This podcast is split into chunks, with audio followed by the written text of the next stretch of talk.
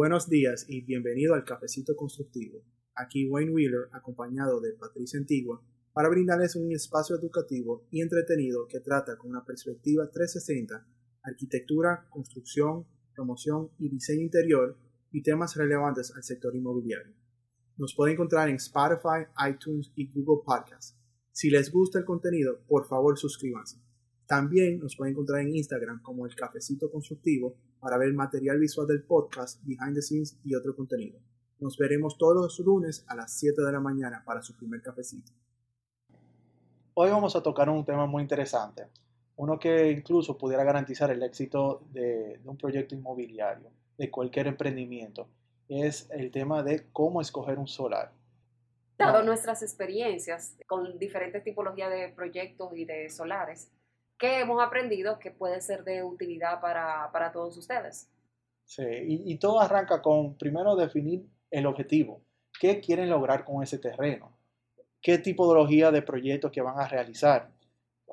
Hay, solares que son muy grandes que no tienen que ser necesariamente para construcción de viviendas, pudiera ser lotificación, haciendo la infraestructura. Hay otros eh, terrenos que quizás son aptos para crear un, hotel o una oficina, dependiendo del sector, o incluso una casa. E incluso cuando uno entra en tema de casa, hay que evaluar si es unifamiliar o multifamiliar, a la gama a la que él va dirigido. Va dirigido y también las restricciones que pudiera haber en el lugar, como por ejemplo la densidad y la altura. Entonces, cuando uno arranca a definir el mercado, el mercado pudiera ser uno mismo. Es decir, pudiera ser para uso personal, como pudiera ser también para la venta. Hoy va a ser quizá un poquito más dirigido hacia la, la, venta, que vamos a evaluar también más adelante algunos números, algunas cifras para garantizar ese éxito. Pero el éxito también pudiera ser intangible un éxito que para uno mismo, crear una felicidad más allá de los números. Crear algún challenge que uno tiene en su vida. Entonces, para definir el mercado. Entonces, para definir el mercado tenemos que evaluar las necesidades y el alcance de ese proyecto que se va a realizar. Como dijimos anteriormente, ya definimos la tipología de proyecto, ya sea residencial, comercial, institucional, y luego entonces entramos a lo que son las necesidades y los alcances. Esto se refiere a lo que ofrecerá ese proyecto a sus usuarios que lo habitarán o que lo visitarán, ya sean físicos, para las familias o hasta a nivel social. Estilo de vida de esos usuarios a lo que va a estar dirigido, por lo tanto, lo que se va a ofrecer en ese proyecto, ya sea ocio, sus pasatiempos, los gustos de ese mercado al que está dirigido, va muy de la mano. Y eso es interesante porque eso ya no es solamente relacionado con el tema residencial, sino también el tema de oficina. Vemos muchas oficinas ahora mismo orientadas a los pasatiempos de los empleados para crear un ambiente laboral más agradable. Y incluso eso se tiene que tomar en cuenta cuando uno está escogiendo un solar. Sí, exactamente, exactamente. Ese, ese mundo de las oficinas es muy interesante porque lo que se busca crear una experiencia mientras tú estás trabajando. Y yo creo que todo eso se podría englobar en lo que viene siendo el sector, eh, tanto en las necesidades como en el estilo de vida. Uno tiene que buscar en la zona donde se, se desarrollan eh, esos proyectos similares eh, para no crear, desarrollar un proyecto, por ejemplo, algo de alta gama en un, sector de quizás no al mismo nivel, que pudiera ser demasiado caro y no se venda, o quizás desarrollar algo tipo vivienda económica en un sector como el polígono central, que al fin y al cabo no va a ser rentable. Entonces ya el, sector pudiera resumir todo lo que uno está buscando, representando lo que viene siendo el cliente. Y ya para continuar, después que uno defina el mercado, uno tiene que evaluar el entorno. Y el entorno no es solamente físico, sino también el entorno institucional o la, exigencia que pide el gobierno. Sí, por eso mismo hay unas normas constructivas, las cuales también debemos de evaluar al momento de escoger el solar. Por ejemplo, el ayuntamiento eh, su solicitud de uso de suelo, que va de la mano con la densidad, con la altura permitida, con el tipo de proyecto que se puede realizar en esa zona. Asimismo, con los linderos que te exigen en ese, eh, te van a exigir en ese solar, que van a determinar qué tanto puede ser usable en ese, en ese terreno. Sí, ese para, para mí personalmente es una cosa más importante y les recomiendo que lo hagan antes de comprar el terreno siempre, porque también si es para un tema de desarrollo, ya yo sé la cantidad, entre comillas, de metros cuadrados que yo pudiera vender potencialmente. Porque si me indican la altura, ya yo sé cuántos pisos puedo, puedo hacer. Se me indica la densidad, ya sé cuántos apartamentos que eh, pudiera quizás incluir. Y también depende, debería estar alineado con el objetivo. Porque quizá yo estoy más orientado a apartamentos en una o dos habitaciones, pero hay otros constructores o otros promotores que tienen tres, cuatro habitaciones de 500, 600 metros que quizás no le incumbe tanto el tema de la, de la densidad. Y también el lindero. Ustedes no se imaginan la cantidad de terreno que uno ha tenido que Desechar. desechar por el simple hecho de que el lindero no da. Dependiendo de uno esté ubicado, eh, el lindero puede El comer lindero se come el solar. se come el solar. Entonces, ya cuando uno evalúa lo que viene siendo los linderos para ver lo que queda de los valles del edificio y después le tiene que eliminar todo lo que viene siendo área común, pasillo, ascensor y todo eso. Áreas de servicio. Sí, ahí uno ya basura. sabe más o menos cuánto área vendible. Entonces, todo esto lo determina el solar. A la misma vez también obras públicas, dentro de lo que son las normas constructivas, lo- las solicitudes y los requisitos que nos exigen para los parqueos. Y algo muy importante, la, la persona no se da en cuenta, o algunas personas que están arrancando no se dan cuenta de la importancia de lo que vienen siendo los parqueos. La cantidad de parqueos que uno requiere un proyecto pudiera determinar Te El determina el proyecto. Claro. O sea, a- cuando tú estás evaluando un solar, debe de empezar por ahí. Ok, me dan tanto parqueo, ok, vamos a seguir evaluando entonces la torre. Sí, eso, Eso va muy de la mano, como tú dijiste, con el mercado. Claro. Porque quizás si es una torre que eh, uno por piso y no tienen tanta exigencia de parqueo, es diferente. Eso combinado con el ángulo de giro pudiera hasta determinar la cantidad de pisos de soterrados que uno tiene que hacer. Así es. Y todo en base a escoger un solar. También medio ambiente. La persona piensa que medio ambiente es simplemente para, para los permisos para poder arrancar. Pero ya vemos eh, mucho movimiento de, de la protección ambiental. Y uno no quiere comprar un, un solar, quizá en una un área más aislada, después darse cuenta que uno no lo puede desarrollar. Y eso también lo vemos con, con el patrimonio cultural. Sí. eh, que no es solamente medio ambiente, sino el Ministerio de Cultura está protegiendo muchos inmuebles, por ejemplo en Cascue, en la zona colonial, y hay casos donde hay personas que compran un terreno con una casa existente, que quieren desarrollar algo de multipiso, multifamiliar, y no pueden porque No seguro pueden. es en una de las casas tienen que conservar la fachada. ujú, protegidas de Gascue. Gascue es muy importante la historia de Gascue. Continuando con la evaluación del entorno, aparte de las normas constructivas, muy importante la orientación de, ese terreno, de ese solar. Las vistas que va a ofrecer, los cuales eh, nosotros los arquitectos le sacamos mucho provecho a las, a las áreas, ya sea porque ofrece una buena iluminación, una buena ventilación y una buena incidencia de- del sol, lo cual tenemos que estudiarlo porque no queremos que sea un problema a la hora de un usuario utilizar esos espacios. Dígase que no de hacia el oeste. Otro tema eh, relacionado con la, evaluación del entorno viene siendo las vías. Esto también es algo muy importante porque uno necesita acceso al terreno. O puede ser que dependiendo del objetivo, uno no quiera acceso, uno pudiera querer estar aislado de todo el mundo y quiere hacerlo lo más remoto posible. Pero lo más normal es que la persona quiera buen acceso y no solamente acceso, sino tener varios accesos e incluso uno cercano a una arteria vial. Porque eso pudiera desalojar un poquito lo que viene siendo el tránsito. Hay algunos eh, terrenos que solamente tiene un acceso y es una vía altamente transitada y eso puede crear un dolor de cabeza que afecta a ventas también. Ujú. Y también tener no solamente acceso al apartamento, perdón, al proyecto. no solamente tener acceso al proyecto, sino también tener acceso en las áreas aledañas a servicios básicos, Ujú. que pudiera ser tanto público como privado. Y eso, bueno, nuevamente, depende de lo que uno esté buscando. Pero eso es una tendencia nueva, que estamos aumentando la densidad de la ciudad y tenemos todos los servicios básicos cercanos para no, no tener que moverse tanto. Ya no uno tiene que manejar eh, tres millas para ir a un buen restaurante. O Eso ir está- a un centro comercial, o ir a su gimnasio, o al banco, a la farmacia. Otro punto importante, Wayne, dentro de esa evaluación que estamos haciendo de ese solar X, es la tipología de, de vecinos que tenemos. Ese mercado. Y a la misma vez, si es comercial, o residencial, o institucional, pero al nivel de residencial, ¿qué vecinos tenemos?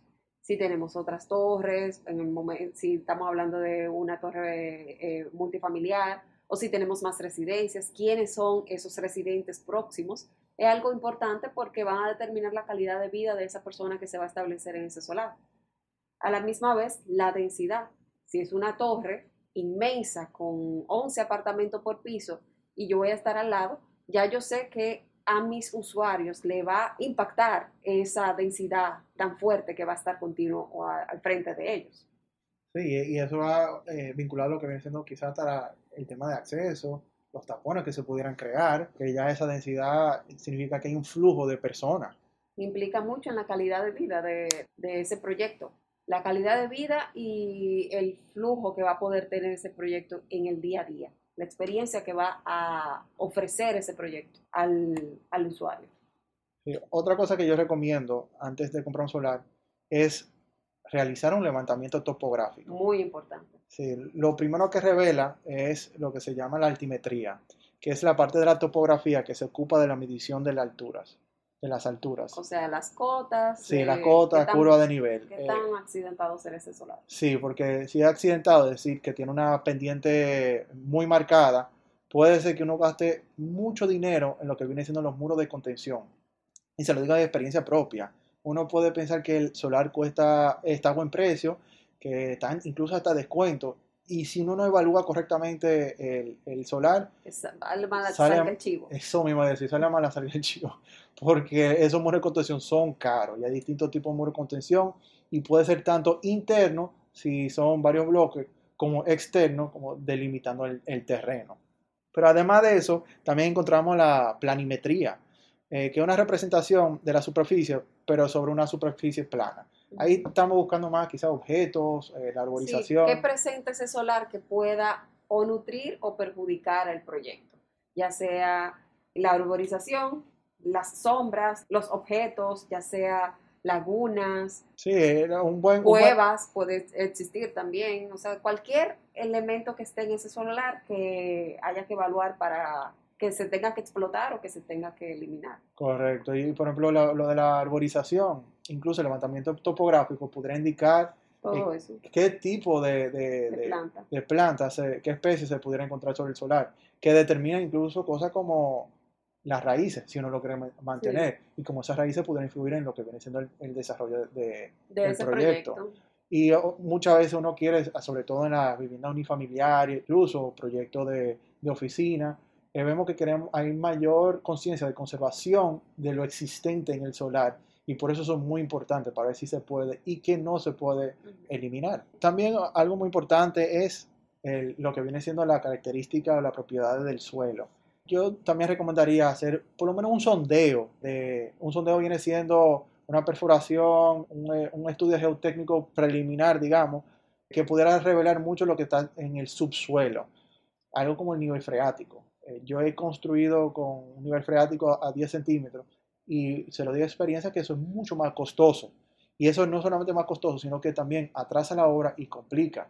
Además de eso, eh, la capacidad de carga, qué uno tiene, qué tipo de suelo uno tiene, uno tiene roca, cuáles son las capas que uno encuentra, porque eso va a determinar el, costo. por la excavación y la zapata y también los tiempos. La roca es una espada de doble filo, en el sentido de que sí, eso buena, da, da buena capacidad, pero al momento de excavarlo, en vez de durar 3, 4 meses, uno puede, puede durar hasta un año. Yo he visto proyectos un año excavando, en términos logística y también por, por lo duro que, que, es el suelo. Y si uno tiene en el objetivo quizá los tiempos predeterminados, puede ser que no convenga eh, comprar ese solar. Ya todo esto es previo a la toma de decisión. Ya cuando uno toma la decisión de comprar un solar, lo primero que hay que hacer es depurar. Si uno no depura, uno puede estar comprando un lío. Hay que depurar el título, que el título esté al día. Uno necesita estar acompañado por un abogado para que ellos también puedan depurar el terreno para saber si no tiene ningún litigio. Eso es algo que, era muy común antes, o sea, que sigue siendo común hoy. Y es que, por ejemplo, vendan los solares dos veces. O que uno compra un solar y de repente viene un primo que hace 30 años no aparecía, pero hubo problemas con los títulos porque previamente no, no, era tan organizado como se están poniendo hoy al día.